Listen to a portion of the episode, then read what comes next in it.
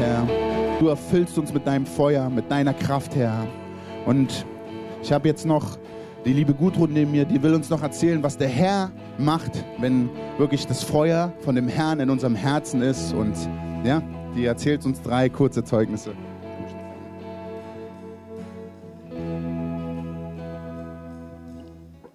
Ja, Jesus, nur zu deiner Ehre. Denn du bist der Herr und du hast alles unter deiner Kontrolle und in deiner Hand. Vor einigen Wochen habe ich einen Anruf gekriegt, dass in unserem Keller, ich wohne in einem größeren Mietshaus, die ganzen Keller waren aufgebrochen, alles war da zerstört. Ich gehe runter und was sehe ich? Mein Keller war nicht angerührt. Alles war ringsherum zerstört. Das nächste war, ich fahre am Abend um 5 Uhr, habe ich eine Verabredung, sitze in der Straßenbahn und die Feuerwehr und die Polizei fährt an mir vorüber und ich wusste nicht, dass sie zu meinem Haus fahren. Also war ich ganz ruhig und gelassen, komme drei Stunden später nach Hause und sehe von der Straßenbahn, dass unter meinem Haus also verbranntes Möbel und alles Mögliche lag. Aber ich war trotzdem ganz ruhig, bin ausgestiegen, habe gedacht, schau mal, was da ist. Da kommt ein Mann und sagt, oh, schauen Sie mal da oben, da hat es ja heftig gebrannt.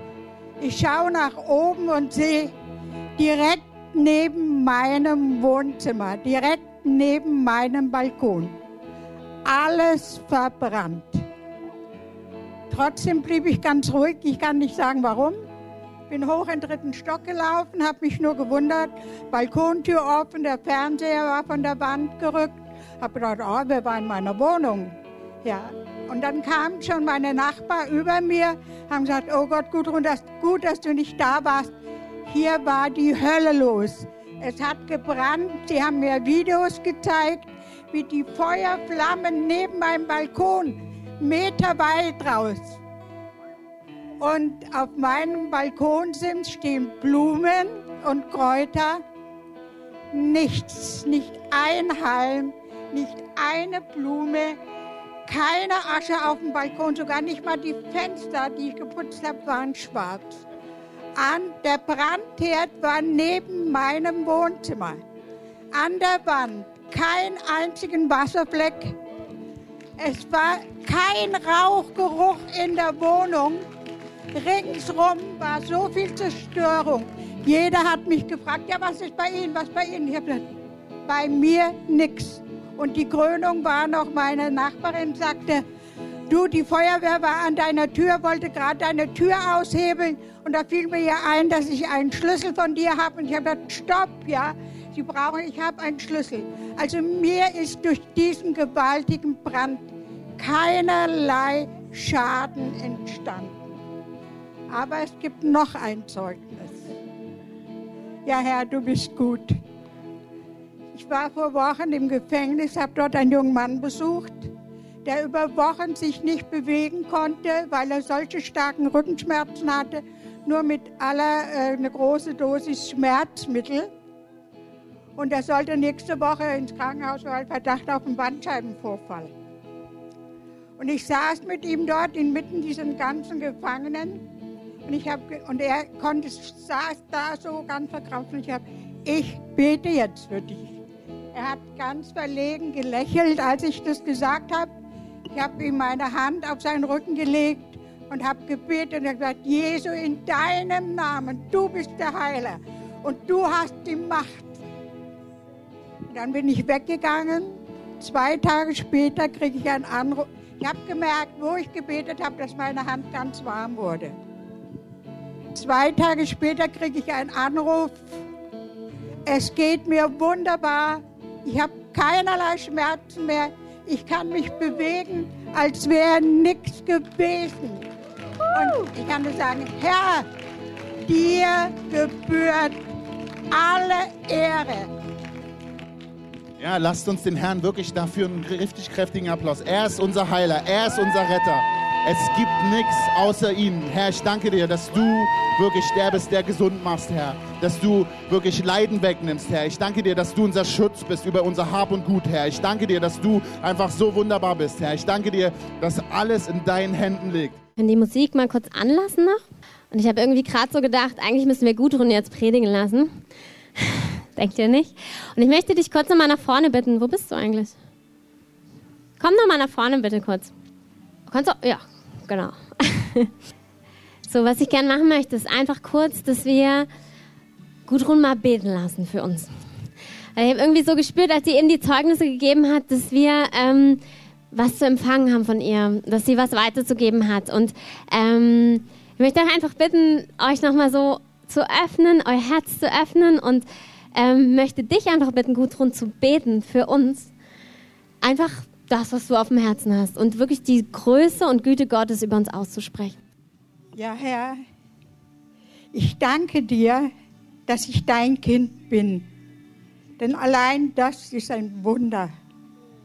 Herr, und so danke ich für jeden heute Morgen, der hier ist, dass du ihn gerufen hast, dass du ihn zu dir gezogen hast. Herr, du kennst jeden von uns Du kennst sie von Anbeginn der Zeit, Herr. Und wir können immer nur sagen, wie wunderbar bist du.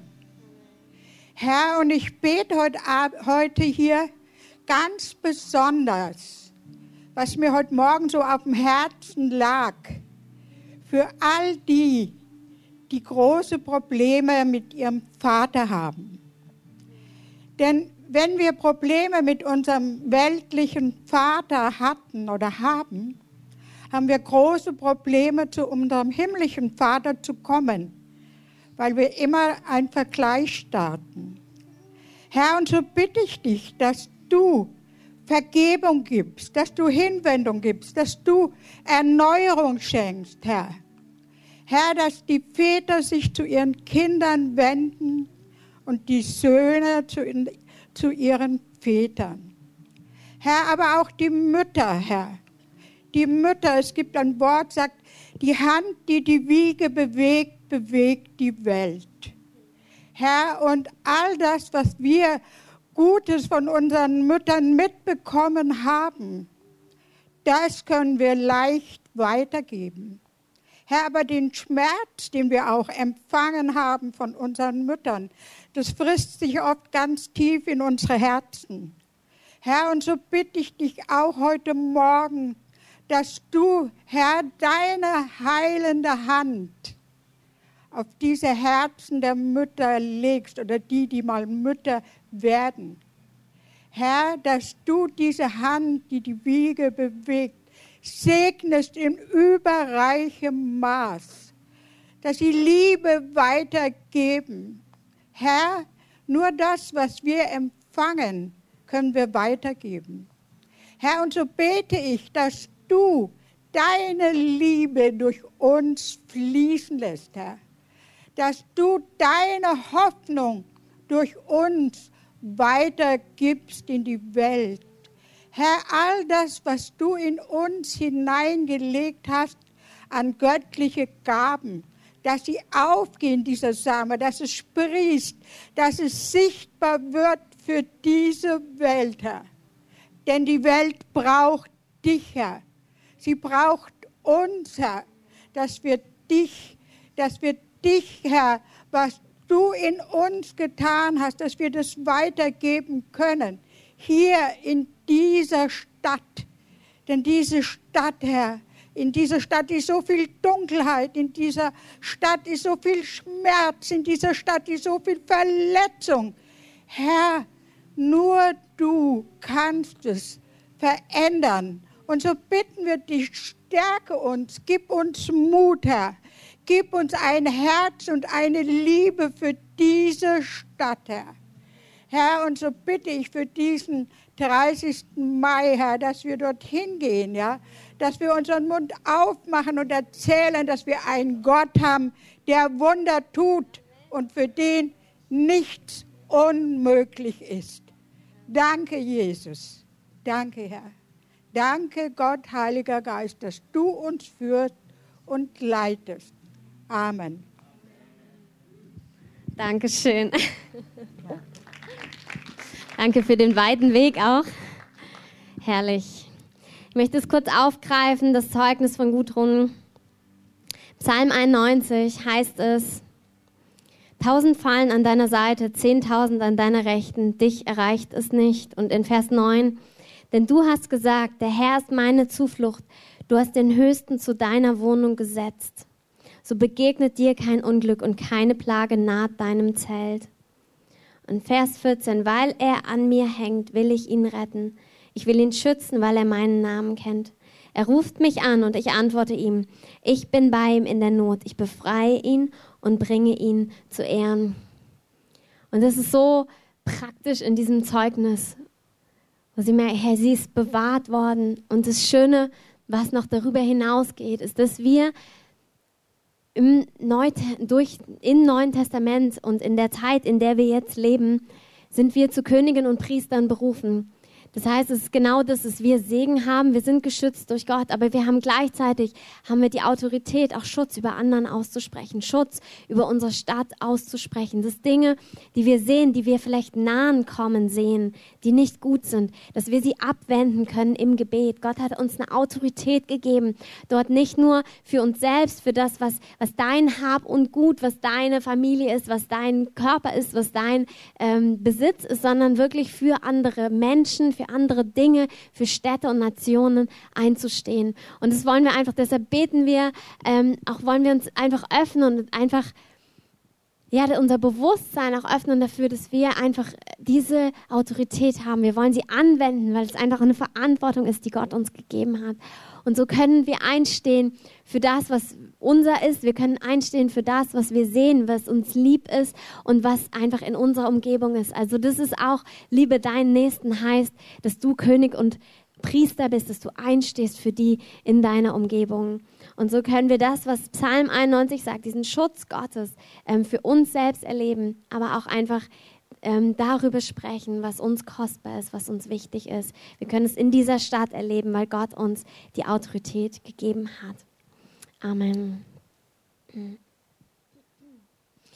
passiert irgendwie was in unserem Land. Ich weiß nicht, wie es euch geht. Ich weiß nicht, ob ihr bei der letzten Konferenz, bei der Herrlichkeitskonferenz dabei wart oder nicht. Ich weiß nicht, wie es dir geht in deinem Weg, den du mit Gott gehst, was gerade so deine Themen, deine Schwerpunkte sind. Aber irgendwie, weiß nicht, wenn ich so mit Leuten rede, wenn ich Worte höre, die über Berlin ausgesprochen sind, wenn ich ähm, von Menschen höre, die schon einen langen Weg mit Gott gegangen sind, die sich ja wirklich etabliert haben, die gezeigt haben, dass sie ähm, zuverlässig sind, auch im Prophetischen. Wenn ich die Worte höre, dann merke ich, da ist so eine Erwartung in mir. Und ich möchte es ganz persönlich von, von mir erzählen. Das ist nicht nur, also ich habe das ähm, oft erlebt, dass, dass einfach ähm, Worte wie gefühlt von außen kamen und ich sie in mein Herz mit reingenommen habe. Aber diesmal ist es bei mir irgendwie andersrum. Ich habe das Gefühl, in mir ist so eine Leidenschaft, in mir ist eine Sehnsucht ähm, entbrannt und ich habe das Gefühl, alles, was von außen kommt, bestätigt es nur noch. Also es ist wie, ja genau, ja genau, ja ich auch, ja, ja, ja. Und irgendwie habe ich das Gefühl, es ist so eine Spannung in der Luft, eine Erwartung für etwas Neues, was Gott tun möchte in unserem persönlichen Leben, in unserer Gemeinde, in unserer Stadt, in unserem Land. Sind einfach Worte über uns ausgesprochen worden und es ist so wie greifbar und fühlbar, ähm, ja, dass es irgendwie da sein wird. Und ich glaube, dass es letztlich, ich möchte es kurz bei mir beschreiben, bei mir ist es so, dass eigentlich diese tiefe Sehnsucht auch nach mehr von Gott und nach mehr von Gottes Liebe, nach mehr von Gottes Größe, zum einen daher gekommen ist, dass ich gemerkt habe, ich wünsche mir das, also ich habe etwas geschmeckt und möchte mehr davon. Und auf der anderen Seite, dass ich auch merke, dass ich mich von Not berühren lasse und ich einfach wirklich zu Gott schreie, Herr, es braucht mehr. Erwecke deine Braut, erwecke uns, dass wir in der Autorität gehen, die du uns gegeben hast, weil da ist so viel mehr möglich, so viel mehr drin, was jeder einzelne von uns einfach leben erleben und weitergeben kann. Und ich habe irgendwie so das Gefühl, dass es nicht es ist eben nicht dieser eine Prediger, es ist eben nicht dieser eine gesalbte Mann, diese eine gesalbte Frau Gottes, sondern es geht einfach darum, dass jeder einzelne von uns erkennt, wer er ist und diese Autorität ausübt. Es reicht überhaupt nicht, wenn es ein, zwei Leute sind. Das ist, das ist überhaupt nicht A, nicht Gottes Ziel und Plan und B, auch überhaupt nicht ausreichend. Es braucht einfach jeden von uns, dass jeder Einzelne in diese Autorität hineinkommt. Und das ist für mich auch Erweckung. Erweckung ist, wenn jeder Einzelne brennt, das weitergibt und, und Menschen ihn kennenlernen. Und ich möchte heute so ein bisschen über diese Sehnsucht sprechen. Und zwar nicht aus der Motivation, weil ich denke, weil es lang dauert und wir jetzt lernen müssen, mit Sehnsucht umzugehen, sondern ähm, weil ich glaube, dass die Sehnsucht immer da sein wird. Weil wir wirklich diese Braut sind. Wenn du es noch nicht wusstest, du bist Teil einer Braut. Ähm, das ist ein Bild, was die Bibel benutzt, was von einem Bund spricht, den wir erkennen, also den Ehebund, wo es eine Braut, eine Braut und einen Bräutigam gibt. Und ähm, diesen Bund hat Gott als sehr heilig ähm, bezeichnet und es gibt Symboliken in der Bibel, die eben davon spricht, dass wir als die, die Jesus kennen, die an ihn glauben, als ihren Herrn, als ihren Erlöser, Teil dieser Braut sind, dass wir eins sind im Geist und dass Jesus der Bräutigam ist. Das heißt, wenn du Jesus noch nicht kennst, noch nicht persönlich kennst, bist du nicht eingeladen, einer Religion beizutreten oder irgendwie einer Kirchengemeinde oder so weiter, sondern eigentlich bist du eingeladen, Teil einer Braut zu werden. Also Teil eines Bundes, wo jemand gesagt hat, ja, ich will. Und zwar Jesus, der gesagt hat, ich will mich mit dir verloben. Und da kommen wir gleich noch zu. Erstmal zu der Sehnsucht zurück. Warum sehnt sich die Braut?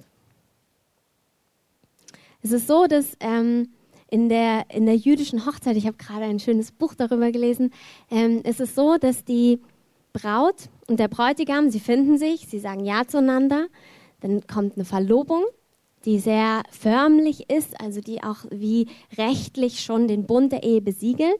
Und dann geht der Bräutigam weg und bereitet das Haus vor. Also die Stätte, wo sie dann gemeinsam sein und wohnen werden.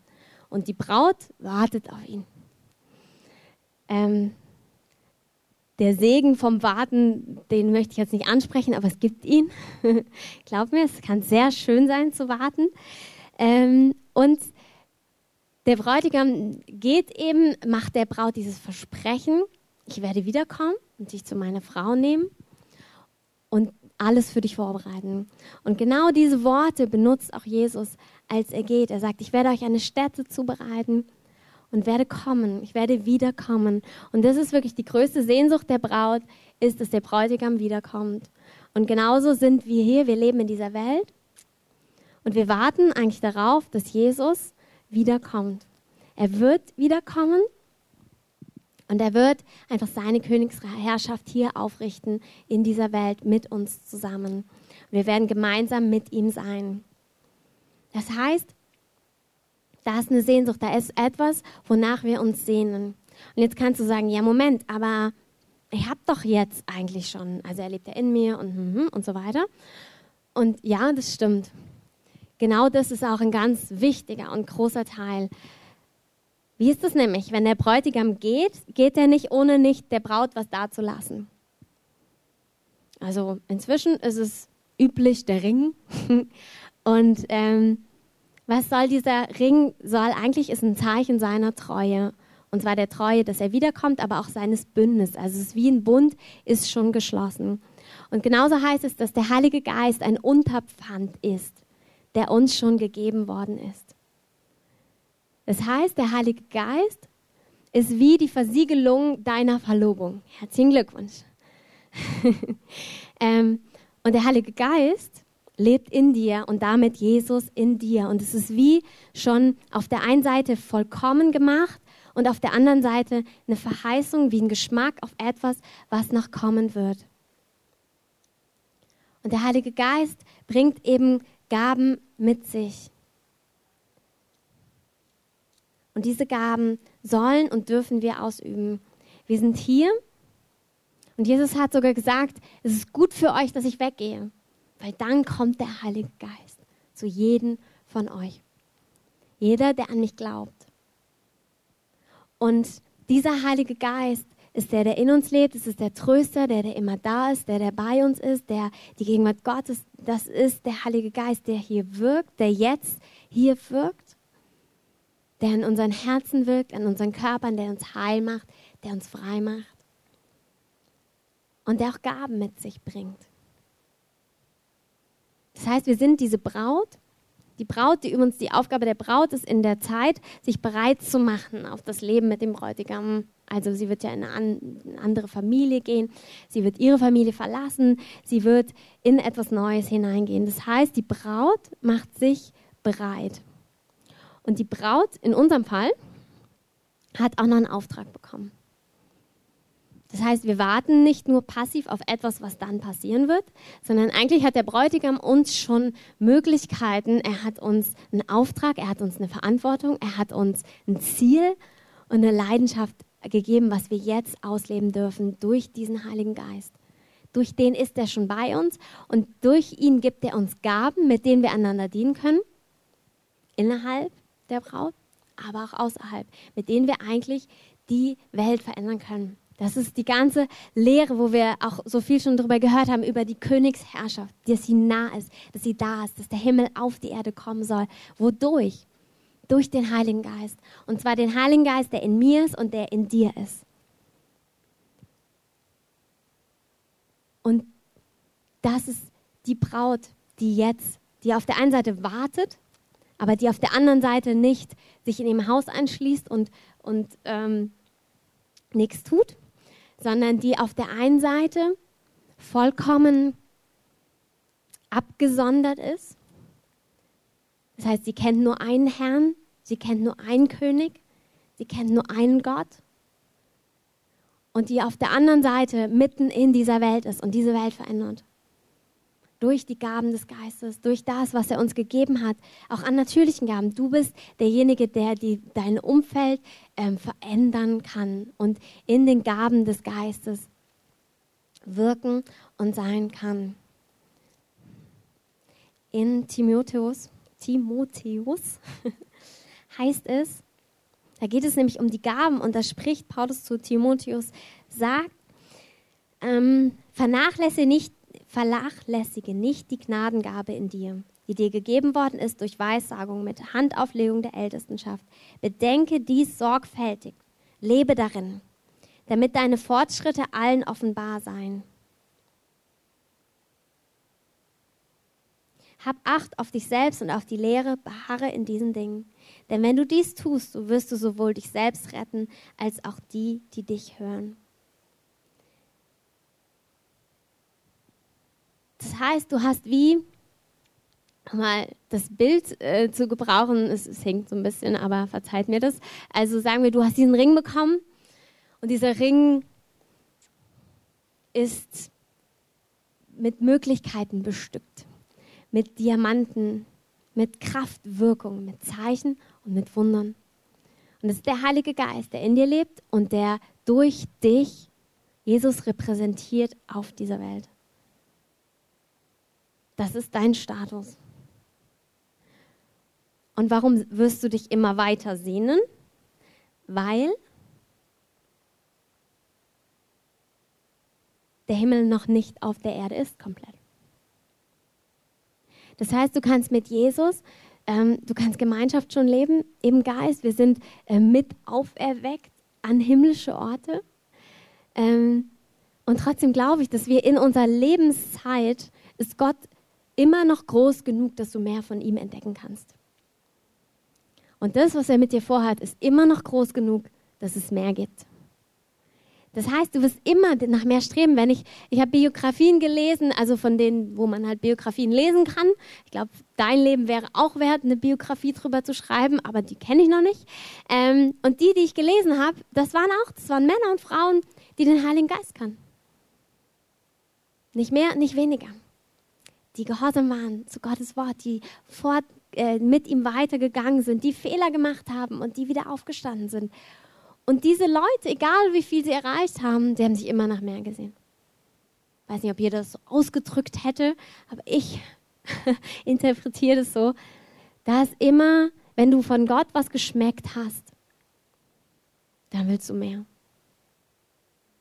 Du wirst immer mehr wollen. Und zwar ist das eine für dich selbst, also, und das ist genau diese, diese Spannung auch, in der wir leben. Wir sind vollkommen, wir haben alles. Du kannst Friede, Freude, Zufriedenheit im Herrn, da ist so eine Fülle, einfach in ihm zu ruhen. Und auf der anderen Seite ist da immer, wird da immer eine Sehnsucht da sein nach mehr von ihm, mehr ihn zu erkennen, mehr ihn zu sehen, mehr seine Sichtweisen zu haben und auf der anderen Seite aber auch wirklich für das, was um dich herum ist. Ganz ehrlich, selbst sagen wir, du bist vollkommen in Gott im Frieden gebettet und ruhst in ihm, dann wärst du ja wie abgespalten von dieser Welt, wenn dir das reichen würde. Versteht ihr, was ich meine? Also du siehst ja Dinge um dich herum, wo das Königreich Gottes noch nicht da ist, wo es noch nicht gelebt wird, wo Menschen leiden, wo Menschen ähm, nicht glücklich sind, wo sie keinen Frieden haben, wie sie hin und her geworfen werden oder durch, ähm, keine Ahnung, geplagt sind von Leistung bringen zu müssen oder mh, mm, krank sind, wo sie Schmerzen haben, wo sie seelische oder körperliche Schmerzen haben. Und das wird ja dein Herz berühren. Das berührt ja dein Herz. Mindestens bei den Menschen, die dir wichtig sind. Und genau da sehnen wir uns nach mehr von Gott, nach mehr von seinem Königreich, nach mehr, dass er durchbricht in die Leben von Menschen, in unsere Stadt, in unser Land, in einfach, dass er kommt mit mehr. Das ist die Sehnsucht, die wir haben. Und ich glaube, dass diese Sehnsucht nicht aufhören wird, bis er da sein wird, bis Jesus kommen wird und wirklich sein, sein ganzes Königreich aufrichten wird in dieser Welt. Also es ist beides. Wir haben schon so viel. Ey, wir können so dankbar sein für alles, was er uns gegeben hat, was er tut, was er jetzt schon wirkt, für die Zeichen und Wunder, die wir erleben in unserer Mitte. Wie Gott nicht nur zeigt, dass er Gott ist, sondern wirklich, er will uns heil machen, er will uns frei machen, er möchte Menschen Leben erneuern von Kopf bis Fuß. Ich hab, ähm, war ähm, vor keine Ahnung, ein paar Wochen, ein paar Monaten, ähm, waren wir bei einem Einsatz auch am Alexanderplatz. Ich mag den Platz irgendwie. Und ähm, ich habe mir vorher so gewünscht, Heiliger Geist, ich möchte das, was ich in der Gemeinde erlebe, auch außerhalb der Gemeinde erleben. Ich möchte mehr, dass du mich leidest, dass du mich führst. Ich stehe da ähm, und dann spreche ich mit oder spreche eine Frau an, die da steht und ähm, Manchmal kennst du das, wenn du das Gefühl hast, du hast keine Ahnung, was du tust. Genau, also so war das. Ich dachte einfach mal, naja, ähm, ich rede mal über das Thema. Und irgendwie hatte ich das Gefühl, das ist richtig, aber so ganz sicher war ich mir nicht. Also ich, ich habe einfach mal in irgendeine Richtung geredet und ähm, es ging um ähm, ja, ging so um Beziehungen und Männer und, und so, naja, haben wir so gesprochen. Und ich habe ihr ein Zeugnis erzählt und ich habe erzählt, wie Jesus einfach ähm, ja, so der, der Perfekte ist und dass er einfach so mein Leben reich und heil macht. Und sie hatte Tränen in den Augen. Und sagte dann so, war unheimlich, also war sehr bewegt und sagte, ja, es ist wohl kein Zufall, dass wir jetzt gerade reden und du mir das jetzt erzählst. Und ähm, sie war sehr bewegt und wollte dann nicht weiter darüber sprechen, ist dann auch gegangen. Und ich habe aber gemerkt, ja, das war so, so wichtig. Das war so gut. Ähm, und ich bin einfach nur drauf los und habe was gemacht. Und ähm, das war so schön, jemand anders das einfach mitteilen zu können. Und ich habe es mir so für sie gewünscht. Ich habe so diesen Schmerz in ihren Augen gesehen und ich habe mir nur gedacht, oh Herr, lass sie das erleben, was ich erlebt habe. Einfach nur, ich, es gibt noch viel mehr, aber das, was ich erlebt habe, dann gib ihr das, dass sie das auch erlebt und sie soll noch mehr erleben. Und es war so schön, einfach zu merken, durch den Heiligen Geist können wir etwas von dieser Hoffnung weitergeben, die wir haben, von dem, was wir erlebt haben. Und ich möchte mh,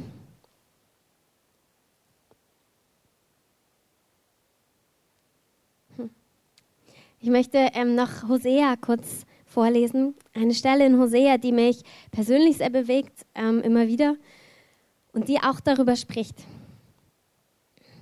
Und zwar mh, mm, Hosea 2, Vers, ab Vers 16. Es ist eine neue, neues Leben, Übersetzung, die ich hier habe. Und ich möchte sie euch einfach vorlesen. Und zwar spricht der Gott zum, durch Hosea, also einen Propheten zur damaligen Zeit, zum Volk Israel. Ich nenne es jetzt einfach mal Volk Israel. Es gibt dann mit Nord- und Südreich, gehe ich jetzt mal nicht drauf ein, also zum Volk Israel. Und das ist wirklich auch die primäre Bedeutung. Wenn wir Stellen im Alten Testament lesen, ja, es ist wirklich das Volk Israel gemeint. Punkt. Auch immer noch. Und doch sind wir wie durch den Glauben Teil dieses Volkes geworden. Wir sind Teilhaber der Verheißungen geworden. Also das, was dort auf sie zutrifft, genauso steht Gott auch zu dir durch Jesus. Und er spricht zu ihnen. Also die Situation ist, dass sie, sie haben ihn erkannt als ihren Herrn Gott und sind dann abgewandert. Sie haben sich anderen Dingen zugewandt. Sie haben vergessen, wer ihnen eigentlich alles das gegeben hat, was sie jetzt haben. Sie waren nicht mehr dankbar gegenüber Gott, sondern sie haben auf die Sachen geschaut und sie haben die Güter selbst verehrt. Sie haben sich selbst Götter gemacht, Götzen gemacht, nennt es die Bibel. Und ähm, in diesem Ganzen spricht Gott einfach von seinem Herzen und er, er beschreibt sich als einen gekränkten Liebhaber, der betrogen wird von, von seiner Frau. Und, ähm, und dann spricht er aber zu ihr. Doch jetzt will ich ihr freundlich zureden. Ich will sie in die Wüste führen und dort zu ihrem Herzen sprechen.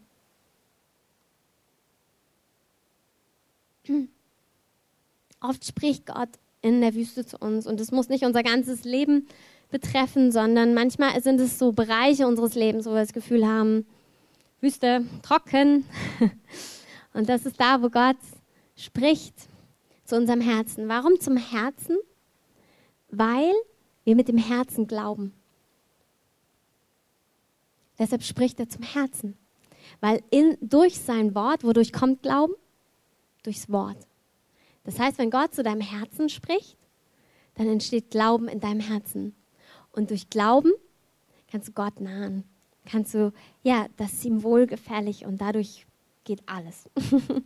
Ähm, also er spricht zu ihrem Herzen. Und dann sagt er, von dort aus werde ich ihre Weinberge zurückgeben und das Tal von Akor zum Tor der Hoffnung machen. Dort wird sie sich mir anvertrauen, wie sie es in ihrer Jugend tat, als sie aus Ägypten kam. Der Herr spricht, an diesem Tag wirst du nicht mehr meinen Baal zu mir sagen, sondern wirst mich stattdessen meinen Mann nennen. Ich will dich die Namen der Baale vergessen lassen. Ihre Namen sollen bei euch nicht mehr erwähnt werden. Und so weiter.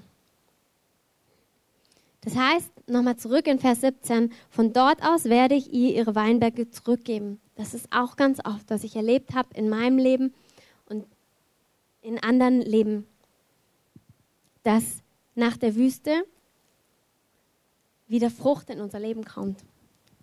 In diesem Bereich. Also das ist wie es, dass Gott, du fühlst dich wie in der Wüste, Gott spricht das Wort und es können auch tausend Worte sein ähm, es wie das Wort wird gesprochen in dein Herz, Glauben entsteht und Weinberge stehen für Frucht und zwar auch für äußerliche Frucht. Also einfach da, wo du etwas erkennst, er siehst in deinem Leben, dass es Frucht bringt. Und Gott sagt wirklich, ich spreche zu dir in diese Wüste hinein. Ich spreche ein Wort, was Glauben in deinem Herzen ähm, bewirkt. Und dann werde ich dir die Weinberge zurückgeben. Ich werde dir die Frucht, also ich werde dich einfach fruchtbar machen in deinem Leben. Was heißt fruchtbar? dass du siehst, dass das, was du dir wünschst, für dich, für andere zustande kommt. Ähm, das Interessante ist hier, dass hier zu, von Zurückgeben auch gesprochen wird. Und ich hatte jetzt gerade so den Eindruck, dass Gott auch zu Einzelnen sagt, du hattest schon Frucht in deinem Leben, aber es ist wie irgendwie weggelaufen. Also du hast schon Dinge erlebt in deinem Leben und es ist irgendwie wie, du hast es verloren. Und Gott sagt, ich will dir deine Weinberge zurückgeben. Ich möchte dir das wieder zurückgeben. Du hast es nicht verloren, sondern du, ich will es dir zurückgeben. Und dann sagt er, das Tal von Akor zum Tor der Hoffnung machen. Das Tal von Akor, ich hoffe, man spricht so aus. Achor, naja, wie auch immer, ich nenne es mal Akor, Wo kommt es vor in der Bibel? Ich habe es mal nachgeschaut. Und zwar ist das Tal von Akor, hat nicht so einen glorreichen Namen, es heißt Unglückstal. Ähm, und es kommt im Anfang von Josua kommt es vor.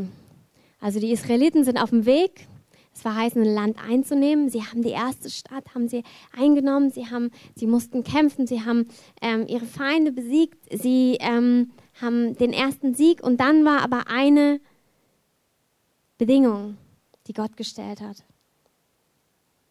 Ein guter Tipp. Eine Regel. Und hat gesagt, hey, das, was ihr dort erobert, nehmt nichts davon mit. Bereichert euch nicht an den Schätzen der Stadt. Alle, mm, okay, alles klar. Ein Mann fand es äh, anscheinend nicht so gut. Steht auch, dass er irgendwie, also ihn hat äh, ihn begehrte es danach. Also er wollte gern den silbernen Leuchter mitnehmen.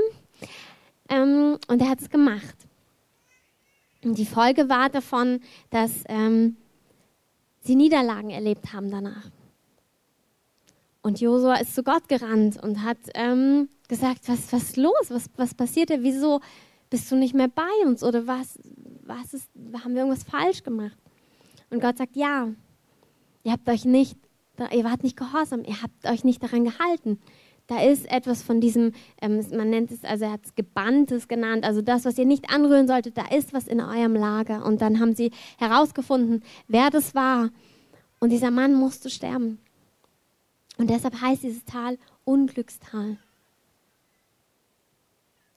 Und das ist auch das, das Alte Testament betont, die Auswirkungen von Sünde und die Folge von Sünde ist der Tod. Das ist das, wo wir auch vorher drin gelebt haben, bis Jesus uns frei gemacht hat. Bis Jesus gesagt hat, ich bin für dich gestorben, damit du nicht mehr sterben musst. Warum also Tal von Akor in diesem, eigentlich ja, wir sind ja bei Verheißungen in dem Kapitel, warum das Tor von Akor zum Tor der Hoffnung? Und was mich daran einfach so bewegt hat, ist, dass es einfach wirklich das, wo Ungehorsam war, wo auch die Folge von Ungehorsam der Tod war, sagt Gott, ich mache das zu einem Tor der Hoffnung. Und zwar, weil er mit dieser Verheißung, die er jetzt macht, sagt er, meine Treue ist größer als deine Treue. Ich gebe meinen Sohn hin, der für dich sterben wird, damit du leben kannst. Er sagt, ich, ich, sehe all deine Schuld, ich sehe alles, was in deinem Leben gewesen ist, ich sehe, dass du nichts vorzuweisen hast, aber ich bin der, der diesen Bund mit dir schließt. Und das ist eben auch, warum Jesus unser Bräutigam ist, weil er gesagt hat, ich zahle den Preis für dich und er hat einen hohen Preis für dich gezahlt. Er hat den hohen Preis dafür gezahlt, dass diese Ehe, diese Einheit, die wir mit ihm leben können, Realität wird. Deshalb als Tor der Hoffnung. Also da, wo eigene, wo Gier war, wo eigene Versorgung, wo auch Untreue, wo Ungehorsam war, sagt Gott, ich wandle das um. Du musst die Last deiner Schuld nicht mehr tragen, sondern du kannst frei sein. Du bist eine erlöste Braut und ich trage deine Fehler und deine Schuld. In Vers 21 heißt es dann, ich will dich für immer zu meiner Frau machen. Ich will dich rechtskräftig zu meiner Ehefrau machen und ich will dir meine unwandelbare Liebe und mein Erbarmen beweisen. Ich werde dir für immer treu sein und du wirst lernen, mich vollkommen als deinen Herrn anzuerkennen. In einer anderen Übersetzung heißt es, und du wirst den Herrn erkennen. Und ihr müsst euch vorstellen, das war ja vor Jesus. Das ist eine Verheißung, das ist eine Prophetie. Und wir leben jetzt in diesem Bund. Wir sind in der Zeit, wo er das über uns ausspricht, wo er sagt, ich habe alles für dich gegeben. Ich habe einen Bund mit dir geschlossen und ich habe ihn mit meinem Blut besiegelt. Und deshalb ist auch der Grund, also der Ursprung, die Grundlage dieses Bundes ist seine Treue. Er sagt, hey, ich will dich zu meiner Frau machen. Ich will dich lieben. Ich will dich Erbarmen über dir haben. Ich, ich, ich, ich. Und du danach wirst lernen, mich vollkommen als deinen Herrn anzuerkennen. Du wirst lernen, mit mir zu gehen. Wir sind in einer Zeit, wo die Braut zubereitet wird, dass sie am letzten Tag ohne Runzeln, ohne Flecken, ohne Makel vor ihrem König stehen wird, vor ihrem Mann stehen wird, den sie kennen wird. Also sie wird erkennen, du bist es, der mir versprochen ist. Du bist es, nachdem ich mich immer schon gesehnt habe. Du bist es. Er wird wiederkommen und wir werden ihn erkennen und er wird König sein über diese Welt, über diese Erde.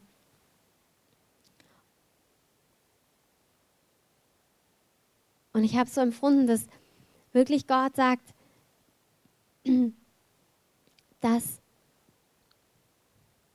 wie es in Jesaja 40 heißt, ist, dass wir nicht ermüden und nicht ermatten.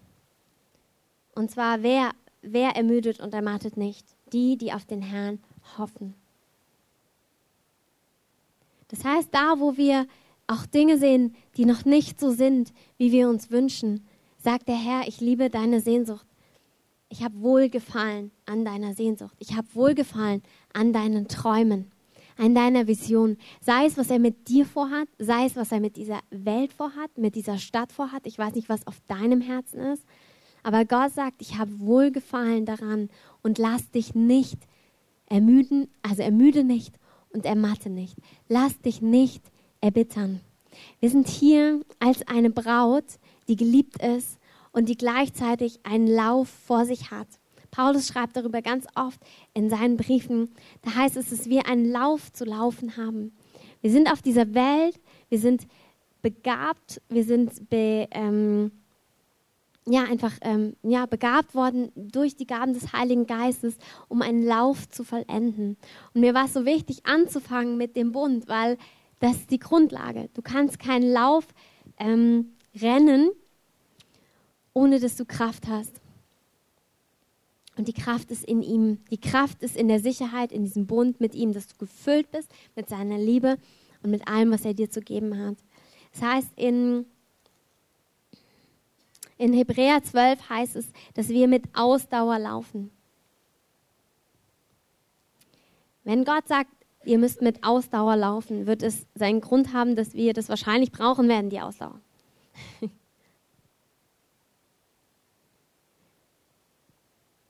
Und es ist so wichtig, wie kann ich ausdauernd laufen, indem ich meinen Blick auf ihn gerichtet halte. In Philippa 3 heißt es, äh, sagt Paulus, ich denke von mir selbst nicht, es ergriffen zu haben. Eins aber tue ich, ich vergesse, was da hinten und strecke mich aber auch nach dem, was vorne ist und jage auf das Ziel zu, hin zu dem Kampfpreis der Berufung Gottes nach oben in Christus Jesus. Und davor schreibt er,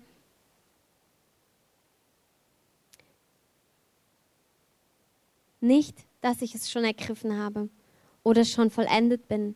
Ich jage ihm aber nach, ob ich es auch ergreifen möge, weil ich von Jesus Christus ergriffen bin. Ich glaube, das, was uns bewahrt in diesem Lauf, den wir laufen, wo du Dinge erlebst, wo du mehr erleben willst, wo du ja, dich sehnst nach Sachen in deinem Leben, in dem Leben von anderen. Das, was dich bewahrt, nicht müde zu werden, nicht zu ermatten, ist, dass du von ihm ergriffen bist. Ist deine leidenschaftliche Liebe zu ihm. Ich fand es so schön im letzten Lied, was wir gesungen haben, dass, ähm, dass quasi die leidenschaftliche Liebe ihm Ehre gibt. Und das so ist es. Es gibt ihm Ehre, wenn du leidenschaftlich für ihn brennst. Das erhebt seinen Namen. Das ist Lobpreis wenn du brennst für ihn, wenn du dich sehnst nach mehr, wenn du dich sehnst nach ihm, wenn du dich sehnst nach seinen Wirkung, nach seinem Königreich, dass es sich ausbreitet, dass das, was er mitbringt, kommt in diese Welt, in diese Stadt, in dein Leben, dann gibt ihm das Ehre. Ihm ist es wohlgefällig. Deine Sehnsucht gefällt ihm. Und das ist so wichtig, dass wir das immer wieder hören, dass wir das verstehen. Ja, es ist auch entscheidend, so wie ich in der eben der Stelle vorgelesen habe, dass da, wo wir ähm, merken, wir kommen nicht weiter an Punkten, dann frag Gott, ist da was, was, was das hindert? Äh, ist da irgendwas, was, was ich tun kann? Aber versuch es nicht selbst rauszufinden, sondern vertraue auf ihn. Gott hat einfach die besten Strategien und es klappt. und unsere sind oft so auch ganz gut, aber nicht optimal. Lass uns echt so unsere Sehnsucht vor ihm ausbreiten. Wenn du dir mal vorstellst, du bist der Bräutigam, können die Männer sich jetzt besser mit identifizieren vielleicht. Ähm, du bist der Bräutigam und du gehst weg und du baust dieses Haus für deine Frau.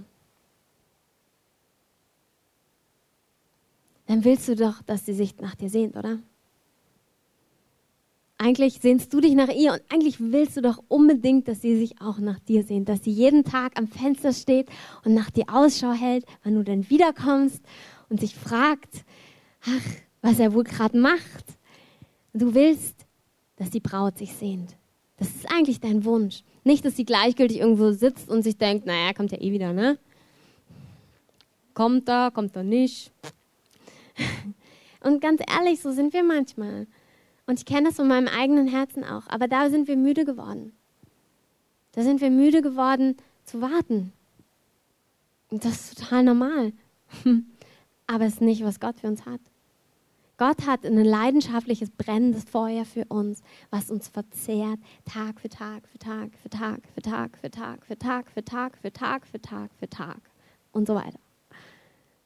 Wo wir nicht müde werden, wo wir nicht ermatten, wo wir nicht sauer werden. Wo kommt er denn immer noch nicht?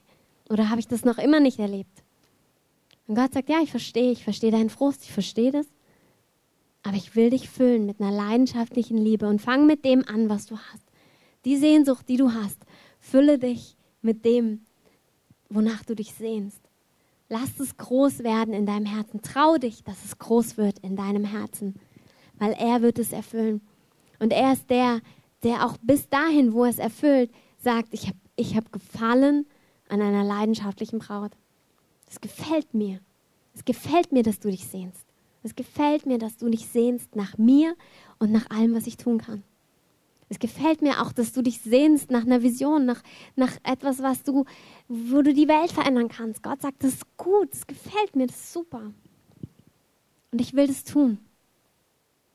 Ich will das weiter tun. Ich will mehr tun. Und ich möchte einfach jetzt den Markt nach oben bitten. Und wir werden, ja, er wird einfach ein bisschen spielen. Ich möchte einfach so euch so ein paar Momente geben, wo ihr nicht auf mich schaut oder auf das, was ich sagen könnte oder beten könnte, sondern schaut euer eigenes Herz an. Schaut auf ihn. Er ist der, der euch auserwählt hat und der wiederkommen wird. Und er ist der, der euch einfach seinen Geist gelassen hat. Und ich möchte euch bitten, einfach mit aufzustehen oder wie ihr euch wohlfühlt, aber singt dem Herrn euer Lied. Singt dem Herrn ein neues Lied. Singt, betet ihn an, einfach in, wie, er, wie ihr euch wohlfühlt, was gut für euch ist. Betet in Sprachen, singt in Sprachen, singt ihm, was euer Herz bewegt. Was bewegt dein Herz? Wonach sehnst du dich? Was, ist, was willst du sehen? Was ist auf deinem Herzen? Was, was ist die Leidenschaft? Was willst du von ihm sehen? Wie willst du ihn mehr kennenlernen? Heb einfach deine Stimme und, und rufe zu ihm. Hast du den Eindruck, dass manche denken, sie müssen jetzt irgendwo hin, irgendwas tun, irgendwas machen, irgendwo ja, so gefühlt wie, jetzt muss ich zu Gott hin. Und Gott sagt, nein, ich bin an deiner Tür und klopfe schon. Ich bin an deiner Tür und klopfe schon. Ich bin schon da, ich bin schon bei dir, an der Tür. Und das Einzige, was du tust, ist sich zu öffnen, ist dein, deine Tür aufzumachen. Gott spricht einfach eine Einladung heute aus. An diejenigen, die ihn noch nicht kennen, die, die noch nicht in diesen Bund eingetreten sind. Und er, er lädt dich nicht ein in eine Mitgliedschaft, sondern er lädt dich ein in einen Bund, in einen lebendigen Bund. Er möchte dein Vater sein. Er möchte der sein, der auf dich aufpasst und er dir alles geben kann, der dich beschenken darf. Er möchte dein Leben heil und frei und rein machen. Er möchte das abschneiden, was dir nicht gut tut und dir neues Leben geben. Und wenn wir jetzt alle mal so die Augen schließen, möchte ich einfach so in die Runde fragen, gibt es jemanden, der das noch nicht entschieden hat und der einfach spürt, dass, dass Jesus ihn hineinruft? Der ihn hineinruft in diese Beziehung, in, in das Leben mit ihm dann heb einfach so kurz deine Hand.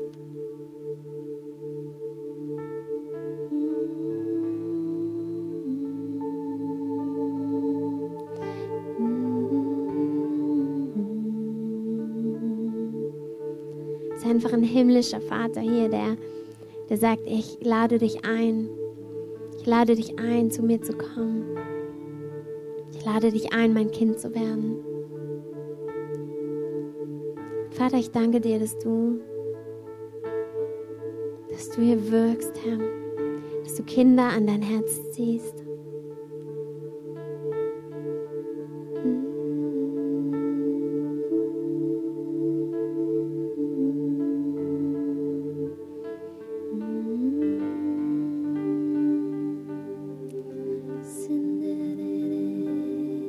Würde einfach jetzt gern die Bete schon vorrufen und wenn Marc dann noch ein letztes Lied spielt, dass wir einfach nochmal alle mitsingen und die, die merken, dass sie gerne gesegnet werden möchten, die, wenn ihr ein konkretes Anliegen habt, dann sagt es einfach kurz, aber wenn ihr merkt so, nee, ich möchte eigentlich in meinem Lauf mit Gott gesegnet werden, ich brauche Unterstützung oder ich möchte, dass mir jemand Mut zuspricht oder ich möchte einfach, dass es so weitergeht, wie es war.